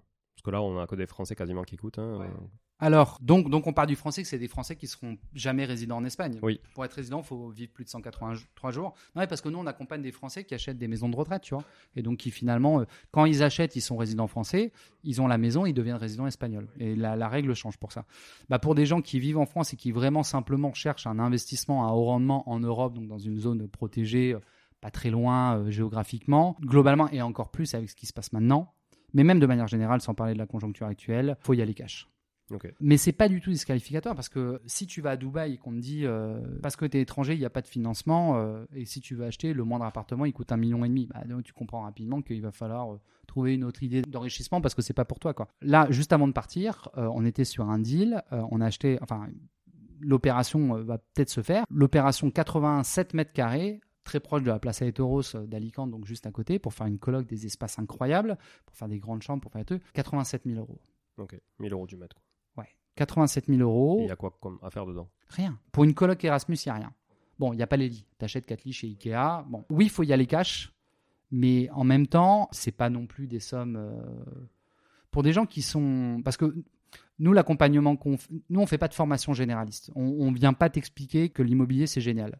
On fait affaire avec des gens qui savent que l'immobilier, c'est génial, qui sont formés et on parle d'égal à égal. Tu vois. Alors, euh, évidemment, nous, on apporte de la plus-value parce qu'on est sur un pays qu'ils connaissent pas, mais je veux dire, on tombe pas sur des gens à qui on propose des affaires incroyables qui nous disent faut que je réfléchisse, faut que j'en parle à ma femme, faut que j'en parle à ma grand-mère, faut machin. C'est, on, on parle avec des gens qui sont déjà préparés et mûrs à passer à l'action et qui l'ont déjà la majorité du temps fait dans leur pays. Mais le deal est génial. Alors, si c'était 6% d'imposition au Madrid, à Comunidad c'est 10. Donc tu fais 87 pour plus 9 et tu rajoutes, euh, franchement, pour le coup, euh, il y a absolument rien. Moi, j'ai vu l'appartement personnellement. Tu peux faire 5 chambres, deux salles de bain avec un billet de 5000 euros, tu vois, simplement sur l'immobilier. Donc tu arrives à une opération qui est quoi? Qui est à 105 000 et tu vas faire, sur 5 chambres, tu vas faire 1500 euros bruts. Tu déduis les charges d'eau et d'électricité, tu vas faire 1400 euros. Donc 1400 sur 12, donc tu vas faire 17 000 euros. C'est quoi la fiscalité là-dessus? Il y a une convention de non-double imposition, j'imagine Alors ouais, toujours pour ceux donc qui sont pas résidents, parce que alors euh, le, le vrai gâteau, je vais pas y rester 20 ans parce que je sais que c'est pas euh, c'est pas la majorité des gens sont sont pas concernés, mais quand tu es résident espagnol, c'est absolument génial. Tu as une réduction sur tout ce que tu gagnes de 60%, Un abattement de un abattement de 60%. Sur ces 60%, tu peux absolument tout déduire, tout. Après les 60%. Après- Donc déjà sur les 40% restants, en fait, Absolument. tu, tu vas être au réel sur les 40% Ah mais restants. moi chaque année vraiment je avec plaisir je fais le virement quoi. Tu vois. Bah, c'est là où tu arrives au point où tu dis je participe à la vie en communauté. Je suis très content qu'il y ait de la police, je suis très content qu'il y ait des pompiers à Alicante, je suis très content que les rues euh, soient faites et qu'il y ait du goudron et pas de la terre euh, comme au Portugal comme tu disais. Donc je suis OK pour participer. Mais je suis pas ok pour euh, pour me faire tondre quoi tu vois et moi là actuellement j'ai l'impression d'être euh, par rapport à ce que je gagne et par rapport à ce que je paye et voire même euh, il pourrait même un petit peu augmenter les impôts que je que je, que je trouverais sera encore génial pour les gens qui sont pas euh, résidents, bah, euh, ça dépend de leur assiette fiscale en fait, ça dépend de combien ils gagnent parce qu'en fait, s'ils achètent un appartement, qu'ils le déclarent en France, bon alors effectivement pour répondre à ta question, il y a pas de, il y a, il y a une, une loi de non une double imposition, convention, une ouais. convention de, de non double imposition. Donc, bah, si tu gagnes 1400 euros par par mois, donc ça va faire 16 000, 17 000 euros par an, bah, ces gains tu es censé les déclarer à, à l'administration française, mais ça, ça s'ajoute Tu payes pas l'impôt en Espagne du coup? Tu payes l'impôt en France? La seule chose que tu payes à l'Espagne, c'est la taxe foncière, donc l'IBI, ce que je disais, pour l'appartement de 47 mètres carrés, c'est pareil, on était à 107 euros plus euh, 29 euros de taxe poubelle, tu vois. Donc en fait, chaque année, tu dois 150 euros, euh, en gros, tu vois, pour, quand on fait l'addition, à l'État espagnol, mais ça, tu le domicilies bancairement, tu vois, il n'y a même pas de déclaration, en fait. Tu leur dis, mon, je m'appelle euh, machin, j'ai cet appartement, je vous dois tant, voilà mon numéro de compte en banque espagnol. C'est pour ça que c'est aussi intéressant de garder le compte en banque, mais ne serait-ce que pour recevoir les loyers, tu vois. Et chaque année, euh, l'État euh, te prend au mois de juin ce montant-là, et voilà. Donc sur ce que tu gagnes, non, parce que fiscalement, t'es pas espagnol. Donc ils te Ouais, prennent simplement. euh, je prends l'exemple au Portugal. Donc, il y a une convention de non-double imposition. Donc, évidemment, tu payes pas dans les deux pays, mais tu payes dans le pays dans lequel tu détiens le bien. Donc, sur l'imposition, euh, en fait, la fiscalité portugaise. Et après, tu viens incrémenter ton revenu net fiscal des loyers en fait que tu payes au Portugal. Tu viens incrémenter ta, ta, ta revenu net fiscal français de ces loyers-là. Mais par contre, tu as un crédit d'impôt équivalent à l'imposition que tu as déjà payé au Portugal. Donc, c'est-à-dire que tu ne payes pas deux fois cet impôt. Par contre, si l'imposition en France est supérieure au Portugal, tu vas payer le delta en France. Mais par contre, tu auras déjà payé la partie au Ils ont Portugal. pas pu faire plus compliqué. euh, Ouais, moi, je trouve assez simple parce qu'en fait. euh, tu on- rigoles ou quoi? Non, franchement, je trouve ça simple. Bon, déjà, tout est calculé automatiquement, mais euh, ça veut dire que tu bénéficies quand même de l'imposition au Portugal, qui est pour le coup meilleure que sur les revenus Oui, fonciers. mais tout ce qu'ils t'ont pas pris au France. Portugal, ils te le récupèrent en France. Le delta. Oui, ils te récupèrent en France, mais globalement, c'est pareil, ça, ça dépend si tu es au réel, pas au réel, etc. Et finalement, ce que, ce que tu vas devoir, comme tu dis, il y a un gros abattement, par exemple, au Portugal, il y a un gros abattement. C'est-à-dire qu'on va payer, euh, sur, sur la location meublée, on va payer 25% de 35% des loyers. D'accord, ok. Donc, tu vois, c'est quand même, euh, bon, au final, c'est euh, pas grand chose. Et en plus, c'est du meublé. Donc, si tu veux, euh, en France aussi, tu aurais un abattement de 50%, même si c'était en, en, en microbique et pas au réel. Donc, bon, l'un dans l'autre, c'est hyper avantageux, je trouve. Et finalement, je trouve ça logique de payer de l'imposition à la base, quand même, et, et dans le pays dans lequel tu exploites le bien, quoi. Imagine si demain, tout l'immobilier est détenu par les étrangers au- en Espagne, ils ils ont plus un impôt, quoi. Ouais, ouais, Donc ouais. c'est un peu, tu vois, je trouve que c'est un peu, un peu bancal. Bon, je jetterai un œil à la convention quand même pour voir ce qui est écrit dedans. Mais euh, c'est vrai que ça me paraît. euh, bon, voilà, t'es sur ton coup. Ouais, ouais, bien sûr. Donc pas besoin de comptable au Portu en Espagne ou un truc comme ça pour, pour déclarer tes, tes revenus, tout ça là-bas, parce qu'au final, tu déclares tout en France. Quoi. Tu déclares rien là-bas. Non, bah, bah alors, non, mais après, euh, c'est toujours la même chose. C'est-à-dire que si tu connais personne sur place et que même tu te renseignes pas, ça vaut le coup de prendre une restoria qui encadre cette opération et qui te dit tel formulaire, faut que tu le remplisses et tout. Mais sinon, non, globalement, simplement, tu dois payer euh, les impôts qui concernent le bien parce qu'il est en Espagne. Après, euh, si tu payes tes impôts en France, ben, cette somme-là, sur les revenus, les impôts sur les revenus tirés de ce bien, ils sont- Absolument. Bah, donc ça, ça s'ajoute à ce que tu gagnes en France. Et donc là, en fonction de ce que tu gagnes en France, bah, on, te prend, euh, on te prend plus ou moins. Quoi. Ok, ok. Bon, c'est intéressant de voir effectivement comment les, les, les conventions peuvent changer, tu vois, d'un pays à l'autre, justement. Donc toi, aujourd'hui, est-ce que tu peux nous dire où t'en es sur ton patrimoine personnel, justement, et, euh, ce que tu as fait de- depuis, et, comment, dans quel cadre vous accompagnez les gens pour faire la même chose? Alors sur le patrimoine, euh, alors moi je compte pas en appartement, je compte en locataire. Parce qu'en fait, on a fait euh, des colocs, on a fait des divisions. Parce que là, finalement, je t'ai parlé de trois colocs qu'on a fait à Alicante. Mais moi, des appartements, j'en ai, j'en ai beaucoup plus. On a fait des divisions, on a acheté des, grands... des grands appartements qui faisaient 200 mètres carrés, on en a fait euh, des studios, des trucs et tout. Donc euh, bon, voilà, on a acheté, euh, on a fait tout type d'opérations. En fait, on a acheté des, appartements standards, normaux, qu'on a achetés et qu'on a mis en, location dès le lendemain. On a acheté des ruines qu'on a refait et qu'on a mis en location. On a acheté des ruines qu'on a divisées et qu'on a mis en location et on a fait des colocs. Donc on a à peu près, on a à peu près tout fait. Donc moi, je compte pas en nombre de biens.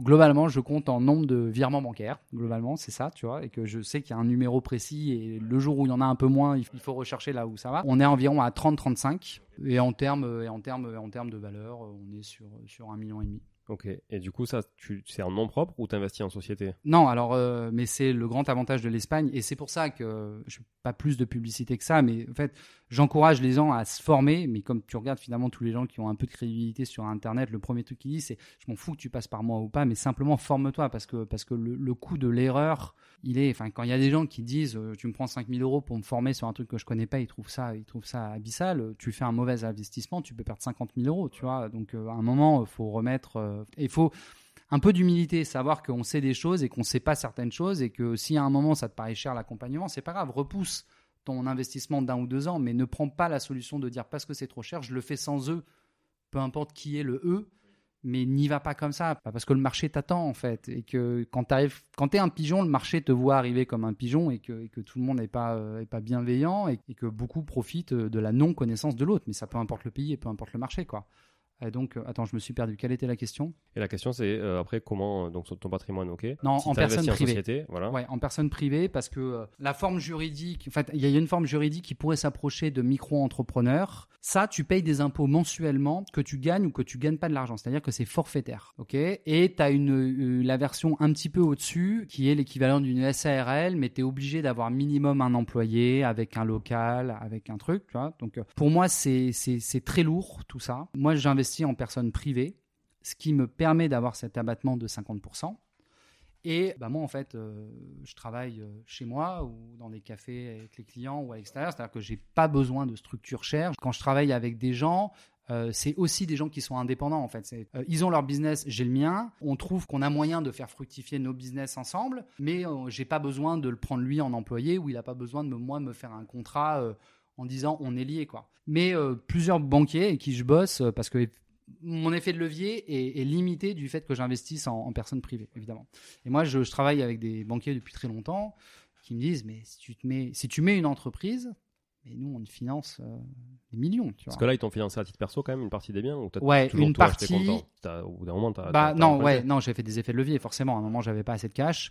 Euh, j'ai fait des effets de levier. À taux variable, du coup. Non, non, taux fixe, taux fixe. Non, non, mais, mais, mais c'est ça, la, la, la bêtise du manque d'information, c'est que tout est disponible. En fait, il y y a trois offres en Espagne. C'est fixe, variable, ou ce qu'ils appellent mixto. C'est-à-dire, mixto, c'est euh, 20 ans, les 10 prom- premiers, c'est variable, et ensuite, c'est fixe.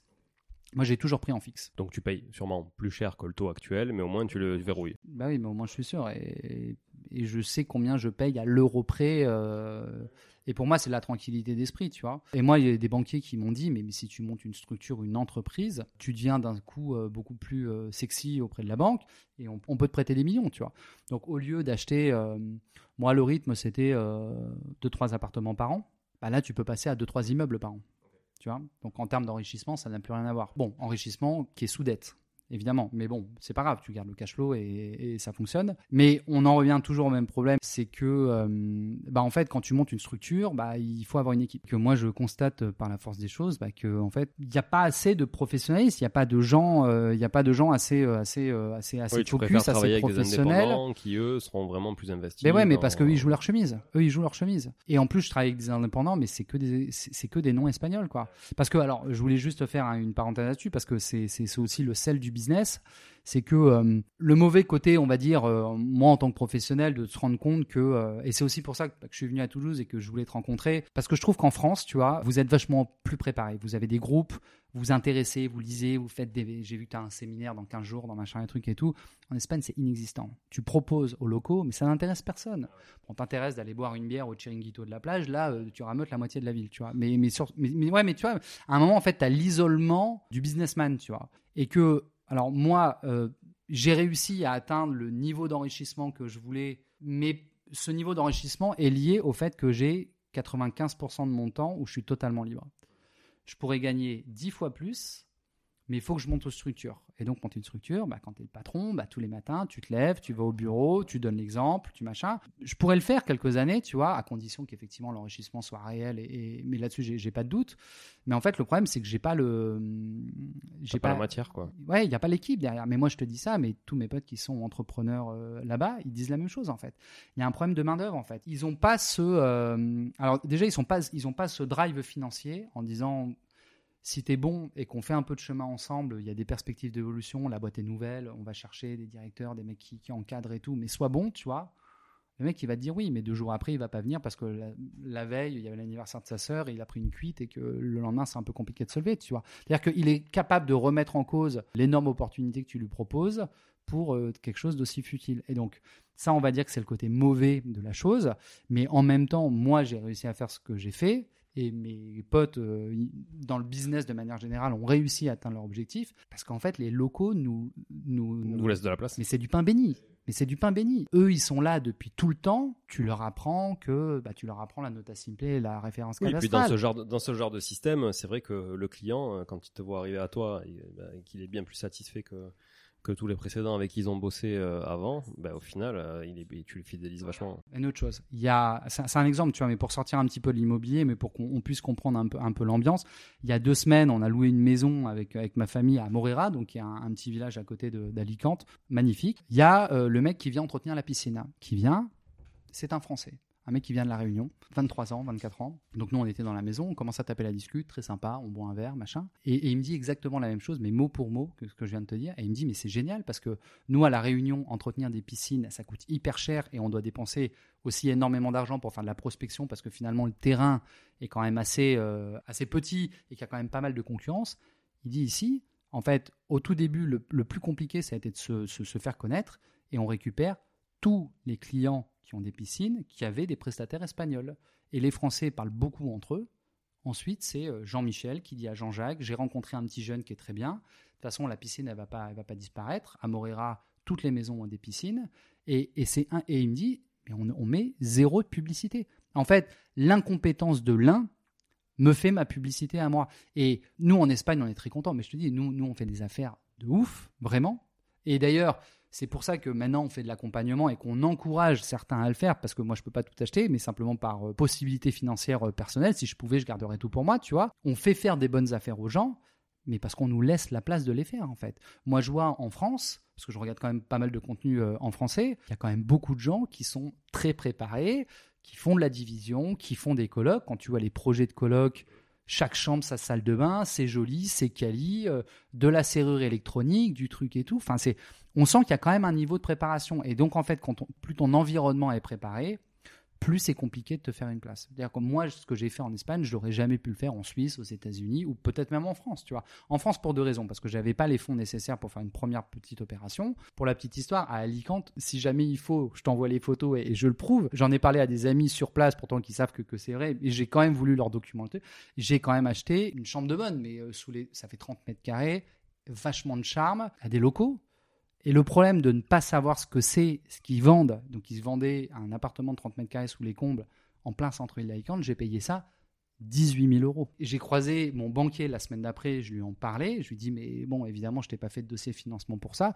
Il m'aurait dit mais de toute façon on n'aurait pas pu le faire passer parce que pour 18 000 euros c'est un crédit voiture. Sauf qu'un espagnol il a aucun problème à aller s'acheter une Mercedes ou une BM pour aller faire le cake à 20 25 000 alors qu'il n'a pas les moyens. Alors cette chambre de bas elle était totalement à refaire mais c'était 30 mètres carrés on a mis un petit billet de 10 000 et ça a été sorti nickel. Le calcul avec les taxes et tout, je crois qu'il m'a coûté 32 000 euros, quelque chose comme ça. Il est actuellement loué à une gynécologue parce que l'hôpital général d'Alicante est juste à côté, 600 euros par mois. Beau rendement. Beau rendement. Alors, excellent. Alors, moi, moi, je le vendrai jamais, tu vois. Et, même si je le vends, je le vendrai 80, 90 000. Mais ça, c'est. Moi, je vis de cash flow, donc je le garderai de vitam aeternam. Mais je te raconte ça pour la méconnaissance du vendeur. En fait, il m'a permis de faire cette opération-là, tu vois il m'aurait vendu le même au lieu de 18, il me l'aurait vendu 40, je l'aurais acheté. Et en fait, c'est ça, c'est que en Espagne, alors je dis pas toutes les parce que moi j'ai vécu à Madrid et à Madrid, ils sont hyper préparés. Attention, les mecs ça bosse et c'est hyper formé, mais nous dans la zone dans laquelle on est, la Comunidad Valenciana, donc principalement les, villes principales, c'est Murcia, Alicante, et Valence. En fait, on va dire, pour être sympa, ils sont pas suffisamment préparés. Et la faille est très facile à, trouver. Et c'est simple, il y a, y, a, y a, un bien, on est deux, je suis plus préparé que toi, bah, je vais, je vais l'acheter, tu vois. Et c'est pour ça qu'Alicante, tu vois, moi quand je suis arrivé, c'était une ville moyenne très espagnole. Bah, tu vois, quelques années après, euh, c'est devenu très étranger. Il y a beaucoup de, gens d'Europe du Nord. La masse d'Erasmus est beaucoup plus importante maintenant qu'à l'époque, même si elle était déjà substantielle à l'époque. Il y a beaucoup plus de gens qui viennent. Pourquoi ils viennent? Bah Parce qu'il y a 350 jours de soleil par an, parce qu'il y a la mer, enfin il y a une plage dans le centre-ville d'Alicante que c'est une ville qui est quand même assez jolie, alors qui est hyper safe aussi. Euh, c'est nous quand on a accompagné des Français. Et ça, tu vois, ça m'a un peu réconforté sur ce que je pensais. Je me suis dit à l'époque, mon, je dis pas que mon diagnostic était 100% très, 100% parfait, mais au moins j'avais pas tort, parce que quand euh, on accompagne des Norvégiens, des Suédois, des Suisses, ils nous disent, écoute, j'ai du cash en banque, je mets 150 000 euros à Alicante et j'ai 1500 euros de revenus. Euh, c'est un complément de retraite. Donc, ok, moi je trouve ça génial, tu vois. Quand on accompagne les Français, on a toujours eu et j'ai accompagné des policiers, des gens, de, des profs, des machins, bah en fait, il y a le sentiment de on fuit la France. Et ce qu'on trouve à Alicante, on l'a plus en France. Est-ce que et il y en a beaucoup et moi j'ai notamment là le, dernier c'était euh, c'était un couple, les deux travaillaient à la police. Alors, madame était dans les bureaux, mais lui, il était à la BAC. il nous disait, bah, en fait, à Alicante, euh, c'est safe, on peut rentrer à 3 heures du mat, il n'y a personne qui nous emmerde. Enfin, tu vois, et, mais ces deux horizons, ces deux logiques d'investissement qui sont complètement différentes. Et moi, quand je suis parti de la France, c'est parce que je me retrouvais pas, tu vois, je, trouvais que le modèle n'était pas hyper. Euh, était pas terrible déjà à l'époque et je me disais évidemment avec les décisions qui sont prises que ça va aller de pire en pire. Bah tu vois l'appartement dans lequel de- duquel je te parle là, du, du couple de policiers, on a dû le vendre il y a, il y a- il y a peu de temps, il y a un an et demi, deux ans, tu vois. Eux ils sont venus en disant euh, un peu le sentiment de fuite, tu vois. Ouais, ouais, je comprends. Et c'est la seule nationalité qui nous a fait ça. Les autres, c'est on a de l'argent en banque, on diversifie. Vous nous faites acheter l'appartement parce que moi j'ai un ami aussi qui a un business où en fait il gère les appartements des étrangers. Alors lui, il, il fait pas d'Airbnb. C'est la hein. question que j'allais te poser. hein. Comment effectivement tu fais pour euh, qu'est-ce que tu proposes comme offre pour gérer à distance? Bah alors moi non, moi absolument pas. C'est-à-dire euh, nous on fait du business pur et dur. Toi, tu toi, t'accompagnes sur l'acquisition? Sur, alors sur l'acquisition, sur les travaux, parce qu'il faut évidemment travailler avec les personnes de confiance. Nous quand on fait de l'accompagnement sur les travaux, moi tous les jours, ou quelqu'un euh, avec qui je bosse, va tous les jours sur le chantier. On y va, on vérifie, on regarde euh, les matériaux, qu'est-ce qu'il faut mettre, qu'est-ce qu'il faut pas mettre, s'il y a des réductions dans la, dans, la, dans la région, voir si on peut avoir euh, sur les fenêtres, sur le carrelage. Enfin, tu vois, on essaie. Nous, on fait les opérations pour nos clients comme pour nous. Nous, on est sur le rendement maximum. Après, sur la gestion, moi, c'est absolument pas mon boulot. Mais j'ai un ami qui a ce business de, gestion de biens. Alors, lui, il fait absolument pas d'Airbnb, mais il fait de la gestion euh, d'appartements avec nos critères. Et nos critères, c'est une vingtaine de critères. Euh, bah, on, a loué un appartement, on a envoyé le contrat ce matin. On va dire globalement, euh, tu vas dans une agence immobilière, tu as envie d'un appartement et tu as un boulot, même si tu gagnes 1000 euros, l'appartement, tu l'as, tu vois. Mais en fait, le gros problème, c'est que tu pas de veto de l'agence immobilière, mais tu même pas de veto du propriétaire, alors que ça se voit que le problème arrive, tu vois. Nous, on demande les fiches de paye, enfin, tu vois, on a tout un truc. Et d'ailleurs, euh, moi, personnellement, au moins 95% de. On fera un podcast éventuellement avec mon collègue pour. Il pourra détailler plus précisément, mais parce que c'est lui qui gère, du coup, mon parc. C'est-à-dire que moi, je le fais pas pour les autres, mais je le fais pas pour mon parc immobilier non plus, quoi. C'est lui qui gère 100% de mon, mon parc immobilier. 95% de nos locataires sont étrangers, sont pas espagnols. Ok. Ça coûte combien cette euh, gestion là? C'est quoi son modèle économique à lui Alors, le modèle économique, c'est que nous, quand on fait des contrats, on passe toujours par un avocat. Moi, j'ai un avocat de confiance. Donc là, je vais te donner une simulation parce qu'en fait, ça dépend évidemment du montant de l'appartement, ça dépend de, ça dépend de plusieurs critères. Là, par exemple, on a loué un appartement dans le centre d'Alicante. Le loyer, c'est 650 euros. Donc, moi, c'est deux mois de caution que j'ai. Et pour lui, pour la gestion, donc lui, il diffuse les annonces, il fait euh, le tri, Ouais, recherche de locataires. c'est un peu un geek. Alors, il a fait toute une histoire d'automatisation. Euh, Il répond aux gens que quand les gens ils envoient le contrat, la fiche de paye et tout. Enfin, franchement, il a fait un super boulot. Et euh, moi, je l'aurais jamais fait, mais j'adore bosser avec lui parce que justement, c'est hyper bien géré. Entre les frais de l'avocat et lui, sa commission, le locataire sur un loyer de 650 euros, il paye 500 euros pour entrer en une fois. Ok. Et c'est le locataire qui paye. Ouais, c'est le locataire. Et le qui propriétaire Bah euh, rien, Ça mais rien. on fait du business. C'est-à-dire que nous, on n'est pas euh, chez McDo où le prix du Big Mac, euh, c'est le même si tu m'en prends un ou si tu m'en prends 50, tu vois. Moi, euh, cette personne avec qui je bosse, je lui, je lui laisse tout mon parc immobilier. Donc, je lui donne l'opportunité de gagner beaucoup d'argent. Après, si tu en as 50, moi, je lui génère un, un- revenu euh, passif par la force des choses parce qu'il y a plein de, de rentrées et de sorties, tu vois. Donc, moi, en l'occurrence, je ne paye pas. Après, euh, si tu n'as qu'un appartement et que l'objectif, c'est d'en garder qu'un, j'imagine qu'évidemment, il y aura peut-être un petit billet à sortir de, de la part du propriétaire. Mais, mais encore une fois, euh, ramener sur la rentabilité du bien et surtout le fait que tu peux être dans un autre pays euh, qui peut avoir une urgence, c'est-à-dire que s'il prend 200 euros pour louer ton appartement, alors il prend sur le locataire, mais et, et demande 2 ou 300 euros par an. Donc si tu lis, ça fait quoi 15-20 euros par mois. Euh, toi, tu peux être à Toulouse, tu as une coloc à, à, à Alicante ou à Valence ou à Murcia, peu importe. Tu as un problème de serrurier, tu as un problème de tout. C'est-à-dire que même tu seras même pas au courant parce que tu même pas dans la boucle en fait. Nous, on a des groupes WhatsApp où euh, quand l'alerte sort, lui, il s'occupe via euh, les artisans qu'on connaît euh, ou, alors, ou alors il appelle ton assurance et puis il dit je représente Julien Calamotte et puis je fais ça. Ça, c'est inclus dans le one shot qui est payé au début. Absolument. Alors, pour, pour finir sur, sur l'épisode, du coup, toi, t'accompagnes les gens comment Ça se matérialise comment C'est quoi ton modèle économique Comment tu contractualises Euh, Comment ça se passe À partir de combien etc. Ouais, alors en fait le modèle économique, alors franchement je joue carte sur table, mais parce que enfin on est comme ça et, je pense qu'il faut pas, tu vois, il faut pas se vendre ce qu'on n'est pas parce que à un moment ou un autre ça va merder, tu vois. Non en fait le modèle économique il y en a pas parce qu'en fait moi j'ai pas besoin de ça pour euh, bien vivre, que j'ai une famille, que j'ai un, un fils qui, a 16 mois, que ma femme est enceinte et qu'on vit notre, notre meilleure life là où on est et que en termes de besoins financiers, euh, c'est bon, tout se passe bien. Euh, moi, je suis animé par, euh, le business, par l'investissement, par, tout ça. Le fait est que moi, maintenant, j'ai acheté beaucoup d'appartements. Même si tu gagnes beaucoup d'argent grâce à l'immobilier, à un moment, les banques te disent, tu es quand même très sur l'immobilier. Donc attendons 2, 3, 4 ans et puis on reprendra les deals à ce moment-là. Moi, 2, 3, 4 ans à rien faire, euh, ça me va pas du tout. Et pour moi, alors ça peut paraître bateau, hein, je, suis désolé pour les gens qui vont trouver ça bateau, mais euh, moi je kiffe ce que je fais et donc à partir du moment où je kiffe, bah, j'ai pas l'impression de bosser. Tu vois, moi tous les jours je regarde des annonces, alors je sais que je vais pas acheter. Enfin, tu vois, je, me tiens au courant du marché et donc c'est pour ça qu'on a une conversation entre investisseurs, bah voilà, je sais de quoi on parle même si j'ai pas acheté depuis 3 mois, tu vois. Et je connais toutes les zones par cœur, je connais les noms de rues, je connais euh, voilà. Donc le modèle économique, c'est que que nous on fait pas de formation généraliste et que surtout on grappille pas des followers ou des pas du tout. Euh, pas du tout. On n'est pas du tout là-dedans. Nous, on est et on veut continuer à être euh, en, contact avec des gens qui savent que l'immobilier, c'est un pilier euh, d'enrichissement, qui ont les moyens de le faire, puisque comme on l'a dit précédemment, des effets de levier avec la banque quand tu n'es pas résident, c'est compliqué. Donc ça veut dire, moi je te dis, si, tu n'as pas 100, 150 000 euros à mettre là dans la première opération, bah en fait, on n'est pas.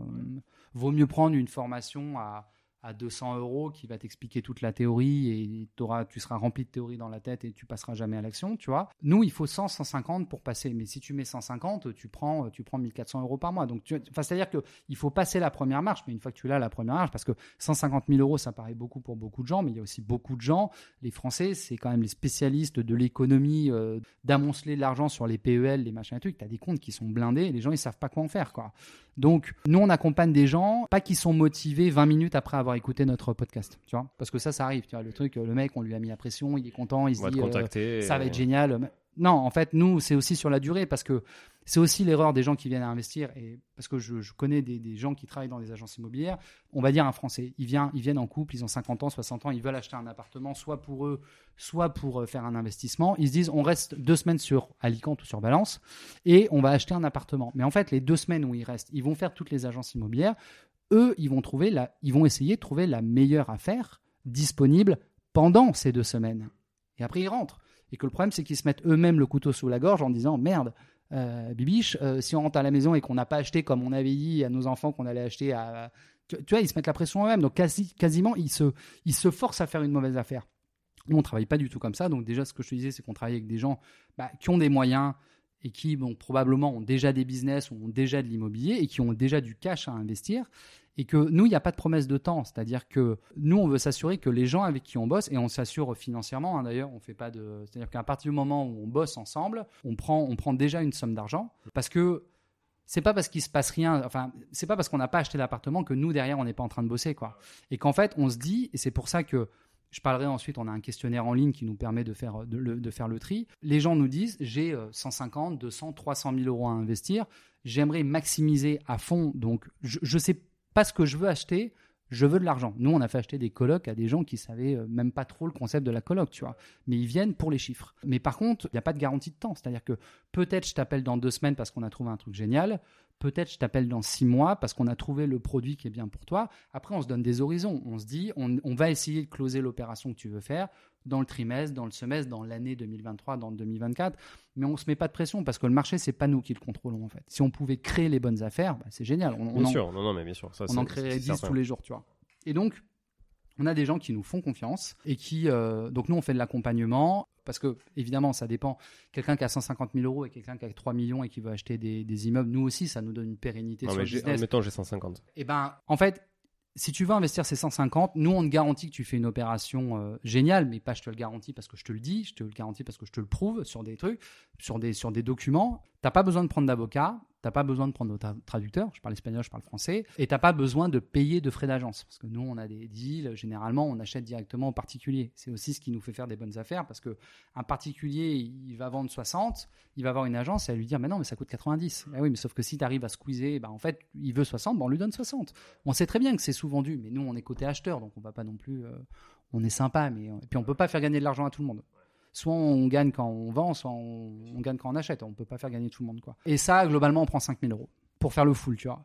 Et, euh, nous, enfin, tu vois, on a quand même bien étudié, on n'a pas lancé ce chiffre comme ça en l'air. Déjà, euh, tu prends un avocat, tu prends un, tu prends un traducteur, déjà, tu es quasiment aux 5000 euros. Et tu, tu prends combien d'acompte, du coup, pour démarrer? On prend, on prend environ 3000 euros. 3000 euros d'acompte sur les 5000. Ouais. Après, on se met d'accord sur un, sur un horizon, parce qu'en fait, nous, c'est ça notre peur. C'est que on veut pas rentrer sur euh, à devoir expliquer pendant des heures des choses qui pour nous nous paraissent hyper euh, hyper évidentes. C'est-à-dire que si tu as 150 000 euros à investir en Espagne et que tu veux faire du rendement, tu veux un 10, un 15% et tout, et que, et que tu penses qu'on est la bonne solution, très bien, on fera le job au bout, on l'a déjà fait, on a, euh, voire même euh, des futurs clients peuvent contacter des anciens clients. On est totalement euh, clair là-dessus. Mais quand on travaille avec des gens qui sont formés et qui connaissent le marché, ils savent qu'on ne peut pas s'entourer. C'est-à-dire que si tu travailles avec la mauvaise personne, tu lui dis on va essayer de le faire dans six mois. Six mois et un jour, il va t'appeler. Il m'avait dit bah oui, mais tu m'avais dit qu'on est. Oui, mais est-ce que tu as compris aussi que je maîtrise pas le marché tu vois? Et nous, on veut pas travailler avec des gens comme ça. Après, on comprend aussi que le client peut avoir aussi un horizon. C'est-à-dire qu'il dit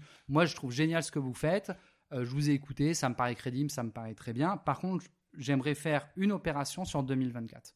Si euh, fin 2024, bah, le marché nous a pas donné le produit qui nous a euh, qui pouvait faire que c'était une bonne affaire, j'aimerais que le contrat soit cassé. Mais très bien, on le casse, tu vois, et que nous on va faire le maximum pour que cette opération soit faite. Mais si une fois que l'échéance elle est arrivée et que le client nous dit bah du coup les 5 les 3000 euros que je vous ai donnés en avance des 5000 comme prévu, j'aimerais que ça soit fait en 2024, mais on est en 2025, donc j'aimerais récupérer la mise il récupère l'argent, pas de problème. Nous, de toute façon, la veille, nous, on fait pas de la veille pour un client, on fait de la veille pour plein de clients. C'est-à-dire que peut-être tu aurais attendu une semaine de plus et le produit aurait été arrivé. Mais c'est pas grave, si tu le prends pas toi, moi j'en ai d'autres qui sont en attente, tu vois. Mais surtout, euh, on n'est pas des, pas des formateurs généralistes, on n'est pas là, tu sais, pour les, les, comparaisons comme le trading avec la bourse ou ce genre de trucs. On vend pas du rêve, on est là. Le marché est génial, il y a vraiment des choses incroyables à faire.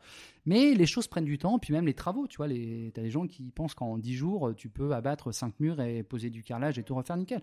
Non, ça prend du temps, tu vois si tu as déjà affaire à des gens qui font du business, ça, ils l'entendent. Et, et c'est une conversation entre gens intelligents, tu vois. On se comprend. Vous êtes effectivement plus dans la, donc dans, la chasse et l'opérationnel que dans l'éducation. Absolument. Bah même, on fait pas du tout d'éducation. Pas du tout, Comment ça se passe? Où ça se passe? Pour vous contacter, pour entrer en contact avec vous, échanger sur l'investissement en Espagne Bah alors en fait, on a, euh, on a une page web. Alors d'ailleurs, c'est en Espagne ou c'est dans la communauté de Valence? Par rapport aux investissements? Alors, moi, franchement, alors on n'a pas peur des défis, donc c'est-à-dire que si le défi c'est d'investir à Madrid ou à Barcelone, avec une petite préférence pour Madrid parce que je connais le marché, parce que j'y habité, pourquoi pas? Moi, pour deux raisons, on a tendance à favoriser la communauté Valenciana. Déjà, la première raison, c'est que généralement les gens, ils nous disent, mais je sais pas, que ça soit un appartement avec vue mer ou un studio ou une coloc, je m'en fous. Moi, je veux 15%. Donc, en fait, les gens, ils sont, ils suivent nos recommandations et que pour nous, la communauté Valenciana, enfin la région de, de Valence, pour nous, c'est la meilleure zone d'investissement euh, en termes de prix, en termes de potentiel, en termes de revalorisation actuelle. Euh, donc, pour quelqu'un qui ne sait pas, mais qui veut simplement du résultat et qui donc, qu'il investisse à Séville, à Barcelone ou à Alicante ou à Valence, bah, je lui dirais, ok, si tu sais pas, écoute-nous, viens à Valence ou à Alicante. ce qui a du sens parce que vous connaissez bien mieux le marché là-bas. Et on habite, et on habite là-bas. Du coup, comment on vous contacte pour ça? Alors en fait, ce qu'on a fait, c'est qu'on a une page web, donc c'est www.investisseur au pluriel.es pour l'Espagne. Donc quand vous tapez ça dans l'URL, vous arrivez sur une page où en fait c'est un questionnaire, c'est une quinze vingtaine de questions prénom, euh, machin. Est-ce que vous êtes déjà investisseur? Est-ce que vous faites partie d'un club d'investisseurs? Enfin, en gros, c'est 15-20 questions un peu généralistes. Vous remplissez le questionnaire. Nous, on a le résumé qui nous, qui nous arrive. Ce qu'on a mis en place, c'est qu'on a plusieurs groupes de conversation. Alors, je ne sais pas si c'est populaire en France, mais Slack. Mhm. C'est des groupes de conversation. Et... C'est plutôt un outil pro, mais. Euh, ok. Comment expliquer ça? En fait, c'est des groupes de conversation qu'on crée avec, avec les gens qui nous ont euh, contactés. Mais en fait, il y a différents groupes en fonction de différents, du niveau dans lequel ils sont et surtout l'objectif qu'ils ont. C'est-à-dire qu'on a un groupe où il y a quelqu'un qui va investir 150 000 et on a un groupe où il y a un mec qui va mettre 5 millions. C'est pas le même groupe de conversation parce qu'on parle pas des mêmes choses. Celui qui investit 150 000 et c'est son premier, on va lui parler du nier, du compte en banque espagnol. Celui qui met 5 millions, on est sur de l'optimisation, on est sur des projets un peu plus touchy et tout. Et qu'en fait, ça sert à rien de les mélanger parce que euh, il y en a un, 50% euh, de l'information, ça va être beaucoup trop sursizé par rapport à son projet. Et l'autre, 50% de l'information, on va, il va lire des choses qu'il connaît déjà depuis des années. En fait, on a fait des groupes euh, différents alors, pour intégrer ces groupes ensuite, c'est-à-dire que quand nous, on reçoit les, les, réponses à ces questionnaires, donc on, dispatche, on propose de rentrer dans ces groupes. Alors, euh, l'entrée dans ces groupes a un prix. En fait, ça coûte une trentaine d'euros pour être dans un groupe ou dans un autre, puisque pour chacun des groupes, on fait des lives toutes les deux semaines. Ok. Euh, donc, euh, moi, fais un live euh, donc depuis Alicante. Est-ce que tu te dépasses sur l'horaire ou pas Ou tu arrives à être dans, dans Bah ouais, non, c'est mon côté. Non, non, non, non. tu vois, j'ai gardé ça de la France. Euh, ouais, non, je me connecte une demi-heure avant, je vérifie 50 fois le micro. Euh. Soit, alors il y a différents formats. Le format, soit c'est foire aux questions, parce que notamment dans le premier groupe, pour ceux qui commencent à, investir, le but du jeu, c'est pas de leur apporter énormément d'informations, c'est de répondre à leurs doutes. En fait, ils ont beaucoup plus de doutes qu'autre chose. Donc, est-ce que si je viens dans deux semaines à Alicante, est-ce qu'on peut ouvrir un compte en banque ensemble? Bah, Moi, je vois avec mon banquier. Est-ce qu'on peut faire? Enfin, bon, voilà, de trucs euh, enfin aux questions. Sur des groupes un peu plus évolués, il y a des intervenants qui viennent avec moi, donc euh, des gens, des constructeurs, des banquiers qui peuvent expliquer comment on peut faire des effets de levier, ce, ce genre de choses.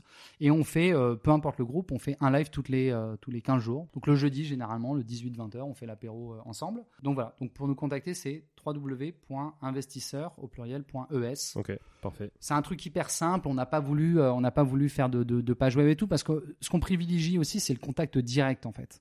Ça sert à rien qu'on parle euh, 50 ans de toutes les opérations qu'on a fait, des chiffres et tout ça en fait, parce qu'en fait, on se rend compte que chaque cas est hyper, euh, est hyper différent de, celui d'avant et de celui d'après. Donc, plus vite on est en contact, mais en contact, c'est-à-dire on fait un zoom, on fait un WhatsApp, on, se parle euh, de personne à personne. Plus vite on, comprend euh, bah, quel est l'objectif de, de cette personne.